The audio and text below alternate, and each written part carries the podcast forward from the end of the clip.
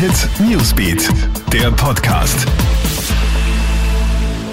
Guten Morgen, ich bin Tatjana Sickel vom Krone Hit Newsbeat und das ist der Krone Hit News Podcast. Diese Themen beschäftigen uns heute früh.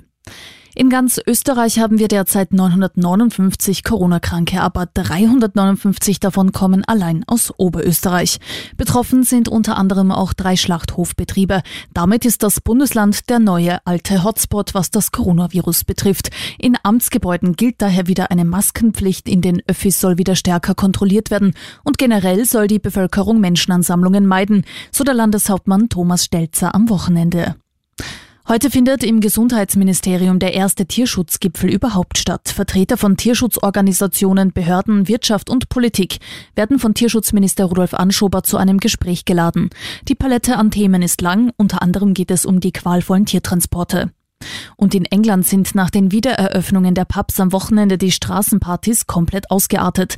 In London haben sich tausende Menschen auf den Straßen versammelt. Mindestabstände wurden jedenfalls nicht eingehalten. Selbst Autos kamen auf den Straßen nicht mehr durch. Einige Partywütige haben sich sogar ausgezogen und nackt vor den Autos getanzt. Und das obwohl Großbritannien mit 44.000 Corona-Toten das am stärksten von der Pandemie betroffene Land in ganz Europa ist. Zuletzt gingen die Infektionszahlen aber wieder zurück. Das war's auch schon wieder. Up to date bist du immer im Krone Hit Newsbeat auf KroneHit.at und natürlich in diesem Podcast. Krone Hit Newsbeat, der Podcast.